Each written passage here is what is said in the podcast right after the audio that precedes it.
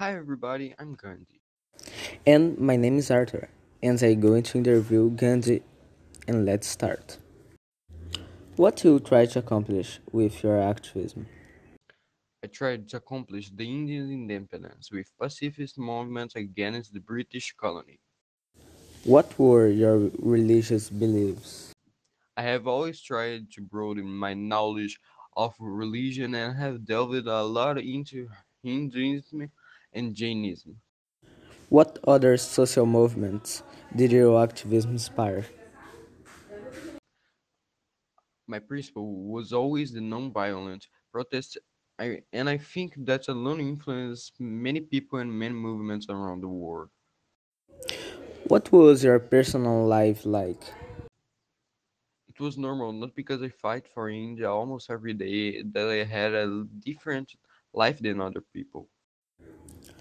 Nowadays, would you fight for equality, respect, and freedom?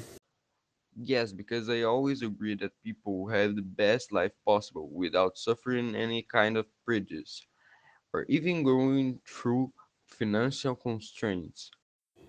Thank you for listening to this interview. Bye. Bye, and thank you for watching.